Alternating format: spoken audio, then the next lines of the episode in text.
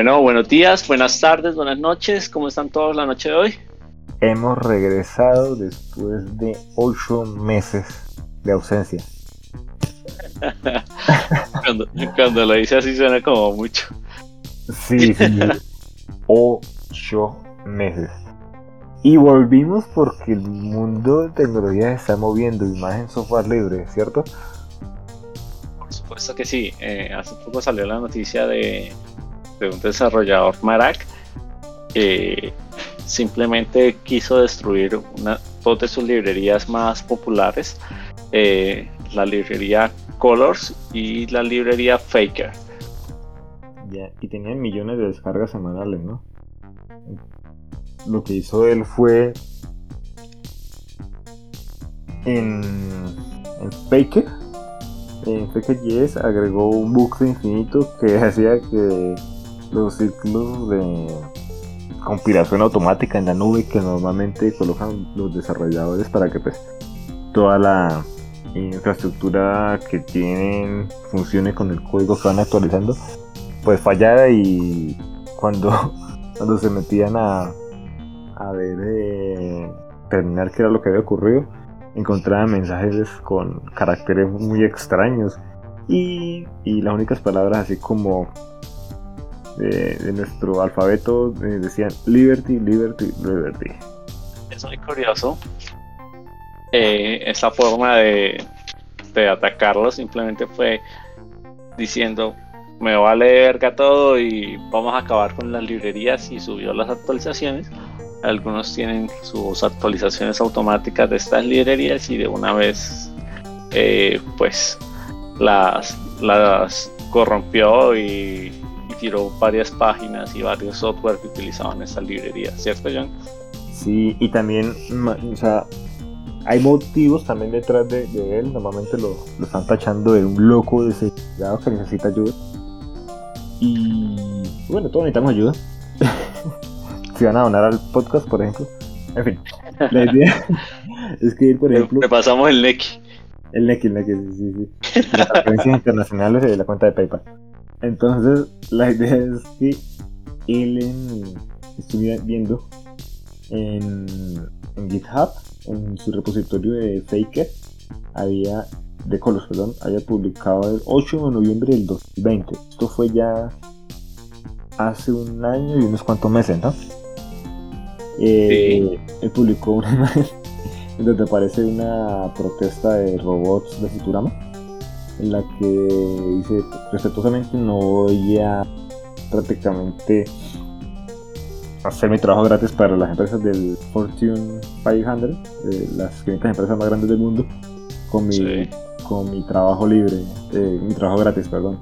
Eso es lo que tengo que decir. O sea, es como un llamado, un llamado que está ahorita eh, de software abierto en el cual hay demasiados paquetes, demasiado software cuyo código es pues eh, eh, libre pues con todo lo que esto tiene que ver y que nosotros hemos hablado ya en condiciones pasadas que están sustentando pues las ganancias de millones y millones y millones de dólares de grandes empresas que por supuesto no está mal porque es es parte de la libertad pero el problema es que como son tan pocas las personas que están produciendo este software y es poco el dinero que les entra, es difícil que sigan manteniendo software que sea seguro porque posiblemente pues, la gente, a pesar de que es algo gratis y sin garantía, eso está en la misma licencia de, de, GPL, a pesar de que no tiene garantía, la gente exige, no, eh, agreguen tal característica a este programa, agreguen, compatibilidad con este hardware. Sí, es fácil pedir, pedir, pedir, pero pues en realidad no son muchos los que están dando contribuciones para pagar ese, mantenimiento del software. O sea, como ya la gente ha trabajado gratis, espero que siga siendo a ese punto de la historia cuando prácticamente todas las transferencias en línea se al, uso de software libre y por ende, de cierto modo, es la economía mundial que está ocurriendo gracias a, esto, o por lo menos gran parte de esa, economía, es de esperar que pues haya una retribución, ¿no?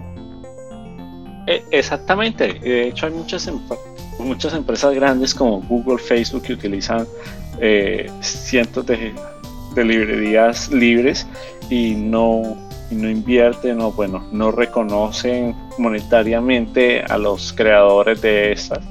Y pues eh, esos creadores, como, como lo hemos estado diciendo, están trabajando de gratis para soportar estas librerías que en sí mismo ayudan a, al desarrollo de otro software. Que no hay ningún problema, pero eh, que la gente quiere que se les reconozca no solo intelectualmente, sino monetariamente para poder ellos dedicarse a, construir mejores librerías más seguras y, incluso nuevas librerías que facilitan el trabajo de todos. Exacto, y que son necesarios. Por ejemplo, hay un, una entrada de, blog que me llamó mucho la atención. Yo se la compartí hace un tiempo, Iván, o hace rato, no sé si lo recuerde. De un programador llamado Filippo Valsorda. Él trabaja en el equipo de Go, que es un lenguaje creado por Google. En el que, el que menciona como que un llamado a, a lo mantenimiento software. Porque, por ejemplo, un, un ingeniero senior, que es como un nivel ya con buena experiencia, que mantenga software está ganando de 150 mil a 300 mil dólares al año. Y mencionaba raro un proyecto, pero un proyecto libre que esté recibiendo más de mil dólares mensuales. ¿Sí? Exacto. Normalmente son cosas que pues, literalmente poco tiempo libre que tendrán, pues, pues, tendrán familias, tendrán trabajos, tendrán también otras cosas por hacer en poco tiempo, digamos que disponible para ese hobby. Eh, es lo único que pues, pueden dedicarle a esos programas que mantienen internet. Y hace poco surgió lo del Love4j. Ajá. Era un proyecto que a la fecha, comentaba mi hijo Filipo, a la fecha en que encontraron una gran, gran, gran falla de vulnerabilidad, una gran falla. Al momento en el que lo encontraron días después, apenas tenía tres patrocinadores en... y pues no creo que le dieran más de mil dólares. Sí, una vez lo leímos y era como 240 dólares o algo así. Imagínense. Y prácticamente, bueno, no sé conozco porcentajes, pero son miles, si no docenas de miles de servidores que tienen esa vulnerabilidad y si no lo arreglan, pues fácilmente un atacante llega y infecta la máquina y puede correr cuanta cosa quiera en esos computadores. Que la gente normalmente diría, ah, no, pero pues simplemente entra al computador y mina bitcoins. puede ir mucho más allá de eso, puede que, por ejemplo, ojalá no sea así, en alguna compañía que tenga nuestros datos y que pues no tenga muy buenas prácticas de seguridad tenga ese problema y vulnera sus servidores y pues extraiga información. Que no quisiéramos que de nosotros que no quisiéramos que esté por ahí dando vueltas. Claro, como, ¿Cómo? claro como números de tarjetas de crédito correos electrónicos información personal que nos afecta directamente exacto y sí y, no, no falta el que maneje tan mal los por ahí tarjetas de crédito y ni sepa lo que es que no, esto se lo manejan ciertas compañías con alto grado de seguridad, pero pues, pues bueno. Sí, ha pasado no sistema infalible. Exacto. Y es que hasta en Marte está esta vulnerabilidad. Hay un rover, creo que era el. Ay, no me acuerdo cuál era. Que era el. ¿El Curiosity? No, ahorita se me escapa. Hay un rover en Marte que tiene. Curioso. Sí, sí. Ahí lo, difícil es conectarse a la, a la, red. A la red, a la Deep Space Network, que es como el internet espacial de la NASA. El que lo hagan, me respeto. también, también hay otra cosa que mencionaba Marak, eh, el que bloqueó sus librerías, fue que también hace un llamado al reconocimiento de Aaron Schwartz, que fue el creador oh, de Reddit. Eh, el precursor de, de eh, y otros tantos proyectos libres que, que desarrolló, al final se suicidó debido a la expresión que, que tuvo el FBI sobre el caso. Exacto, por todo esto de alrededor de derechos de autor y compartir pues artículos científicos, entonces la verdad hay como, como dudas y espacios grises en ese caso, ya que él mismo publica eh, Maraca. Ese fue en el otro repositorio de él. En Colos fue en donde. Mentira. Eh, ¿En cuál fue en el que colocó el bucle infinito? Fue en. Este fue en Colos. En Fake, perdón. Y el Colos que. Eh, perdón, en Colos fue lo del bucle infinito. Y en Faker fue en donde puso todo vacío, como si estuviese el proyecto recién hecho. Y colocó en el review lo que usted, lo que usted dice, ¿qué pasó con Aaron Swartz? es otro mensaje. Exacto. No solamente el, el mensaje al lado de páguenos o apóyenos, porque pues no, no vivimos para esto y un software sin garantía, sino qué pasó, o sea, va más allá, ¿sabes? ¿Qué pasó con Aaron? Por supuesto, es una pregunta que todos nos, nos hacemos de qué, qué de verdad pasó con él, ¿no? O sea, Sí, probablemente en algún momento. simplemente un suicidio por presión o hubieron otros intereses de por medio. Y curiosamente, la versión que puso para Faker, eh, cuando dejó ese mensaje, fue la 6.6.6. ¿Coincidencia? No creo. Ay, no. ¿se le ocurre algún nombre de una librería? Sí. eh, en open source que use día en el día a día. Uf, buena pregunta. Sí, ahí, ahí, como como muy muy muy encima de la pregunta si lo coges pero Bueno, de, de hecho hay una librería que se llama Bootstrap que se utiliza bastante para para cómo se llama para el desarrollo frontend con HTML y CSS. Eh, esta librería de hecho es bastante bastante bastante utilizada, pero creo que a veces no no se le da el reconocimiento que se debe.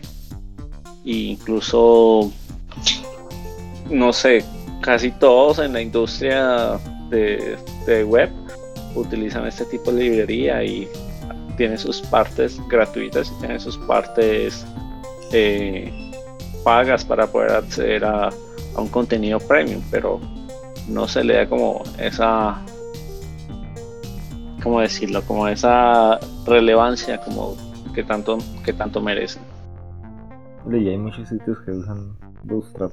Sabes que uno entra por la página normalito. Y estoy viendo si ellos tienen licencia MIT quería como que fueran software libre. ¿Cómo, cómo? sí tienen licencia MIT quería confirmar que fuera software. Exacto. Porque, uno entra a muchas páginas y uno como que ya reconoce el est- oh. Eh, esto tiene cara, cara de, de- es un buen ejemplo. Cuando yo cuando yo vi aquel cómic de a decirlo en español X no me acuerdo bien cómo XKCD sí eh, el que estaban toda como en, rectángulos cuadrado grande toda la estructura digital moderna. Y allá viene en la base hay un ladrillito pequeñito y dice un proyecto de una persona random en Nebraska que ha sido mantenido eh, solo porque pues sí desde el 2003 que sostiene pues toda la estru- estru- estructura moderna digital y me acordé del caso de la librería de CUR CURL que es una librería básica muy completa para consultas HTTP que es como el lenguaje que usan pues la- la- las páginas web ¿no? Y sí me acordé que yo en Twitch está, entré y, y lo vi a él. Él tiene, él tiene su canal Y él se conectaba, creo que era los viernes como a las 8 de la noche. A mirar ahí en su tipo normalito, algo así casual, programando en IMAX, viendo los bugs que le reportaban por GitHub y pues corrigiéndolo. Y él era el único teniendo ese servicio. Y casi todas las aplicaciones que uno ve, por ejemplo, no sé, Instagram, uno va al apartado que dice sobre esta aplicación y licencia de software libre y seguramente ya aparece curl. Y no solamente en Instagram usará curl, eh, los bancos obviamente hacer consultas entre servidores allá internos sobre todas nuestras transacciones monetarias. Existirá también la presencia de esa librería. Y es un tipo solito que está por allá en Estados Unidos en su casita los viernes en la noche que se conecta a veces en Twitch a mantener su proyecto. Exacto. Y, y, como esos hay cientos de ejemplos. No quiero decir que porque esa librería no exista se va a acabar el internet o todo, pero sí se van a ver afectados y van a haber retrasos y van, mientras se soluciona el problema van, a haber demoras y pérdidas de dinero. como, pasó con eso. Que por cierto es ridículamente fácil de, ejecutar. Yo no lo he intentado. Eh, a, pesar de que se ve tan tan atractiva hacerlo intento, ¿no?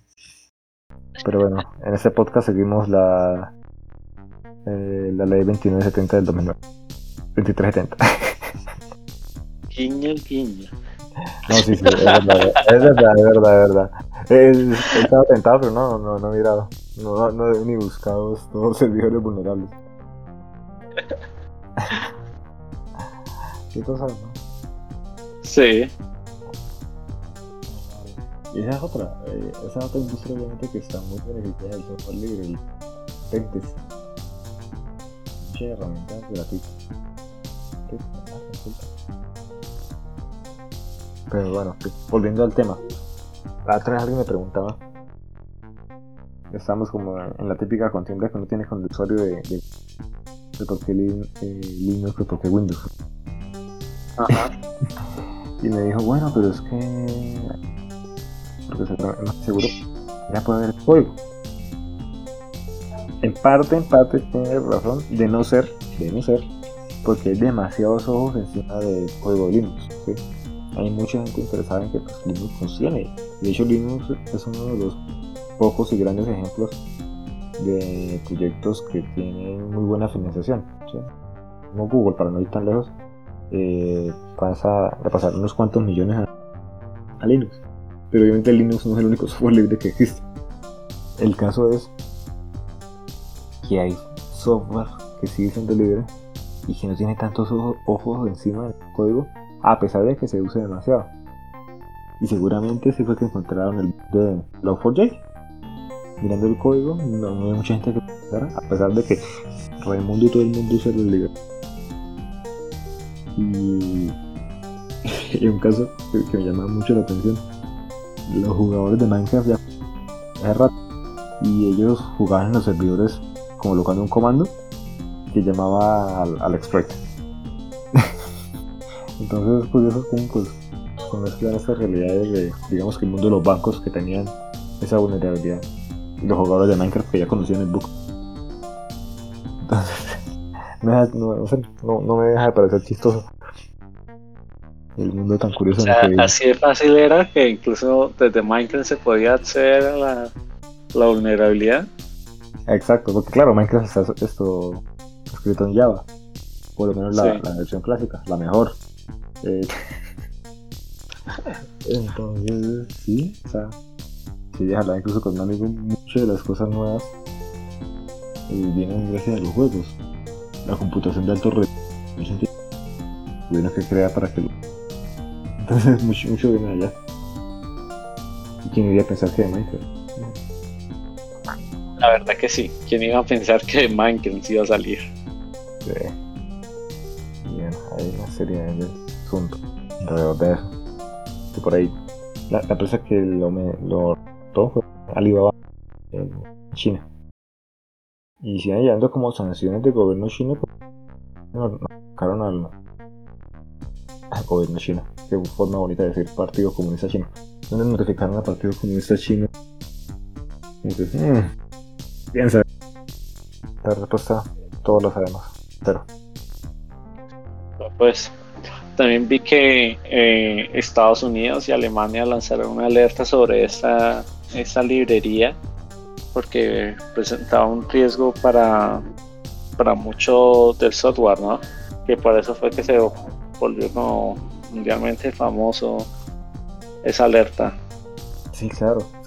Entre más ruido hagan, en teoría, en teoría, esperaría uno que más rápido se mueva la gente para ah, eh, tapar los problemas de seguridad. Y lo chistoso es que yo sigo eh, ahí de la de, seguridad y todos estaban como piedros porque le engañaron la Navidad. Tenían que actualizar sistemas en pleno, en Entonces fue cómico ahí verlos. Muy bien. ¿Y aún estaban trabajando en eso? Seguro que no. Cosas que todavía tenga que reemplazarse. Ajá. Pues un llamado hacia abierto. No por ahora. Ahí tenemos unos cuantos oyentes. Donde tenemos miles. Pero sí es como un llamado que extiendo de, de, en el que mencionaba que pues las, las compañías él decía las compañías necesitan de software abierto digo yo las compañías necesitamos de software abierto por ejemplo eh, yo, yo en mi compañía también eh, uso un software abierto próximamente estaré también trabajando con Iván entonces vamos a estar ahí como necesitando software abierto.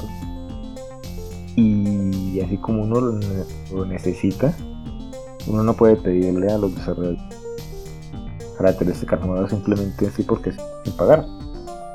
muchas veces la, industria da eso, me imagino. Y si van a hacer modificaciones, tienen, tienen que, por obligación, por la licencia, compartir los cambios. Por ejemplo, mm, TikTok. TikTok lanzó hace poco. No lo he probado, lo, lo vi por ahí. Twitter. TikTok hace poco lanzó una plataforma de, de streaming y que tiene y a investigadores, investigadores de seguridad trazos, rastros, rastros de, de un software libre llamado llamado tengo la sigla, OBS, eh, que es un programa pues, de código libre que sirve para hacer ese streaming. Y TikTok sí. como si fuese de ellos. Pues no es de ah. ellos. O sea, si, si van a cumplir, es libre. Pero la redistribución no es como. Entonces, muchas veces ocurren esas cosas. Eh, las compañías dicen, no, pues este software no se... Ya me lo guardo y gano con él. Pues sí, pues está bueno que sigan, que sigan ganando, pero pues cumplir la licencia, hay que publicar esos cambios. No lo pues digamos que o, que por, o que por lo menos donen eh, alguna parte o que le donen por el uso de esta de este software, ¿no? Hay compañías que también hacen eso. Exacto, al menos, al menos. Y aún así estarían rompiendo la licencia. ¿Estarían rompiendo la licencia? Si, por ejemplo, yo llego, modifico, listo, dono, pero no publico los cambios, o no se los, o no le comparto, digamos, el código a alguien que me lo solicite, ahí sí estaría rompiendo. Sí, no, pero yo, yo me refiero a que si, por ejemplo, una compañía grande como Google o Facebook eh, utiliza este software, digamos OBS, que también es para transmitir, transmitir en todos lados y grabar videos y edición de video, eh, por lo menos donarán eh, alguna, algún dinero que pueda ayudar a, a los desarrolladores y a, a esa compañía de software libre a crear nuevas características, soportar la versión, contratar más servidores, mejorar el software como tal. Es ah, una buena práctica. Sí, claro. Y si por ejemplo 100 empresas van a recibir mucho más beneficio a un programador para hacer desde cero la solución. Exacto. Sería un gana-gana, la verdad. O sea, muchas cosas en estos años espero que van a tener y espero que cambien en torno a la industria del software libre, pues como cada vez dependemos más de, de internet y pues, de tecnología de la información. Digamos que ya no son simplemente proyectos hobby, ya son necesidad, ¿sí? Y como una necesidad, pues obviamente hay que suplirla bien, hay que pagarla. Exactamente. Y ahí también se Como pueden ver, libre no significa gratis. Exacto. Es algo que hay que diferenciarlo. Entonces, pasarán los años y veremos qué se hace o qué ayudamos a hacer, porque también estamos en ese mundo, ¿no? Exactamente.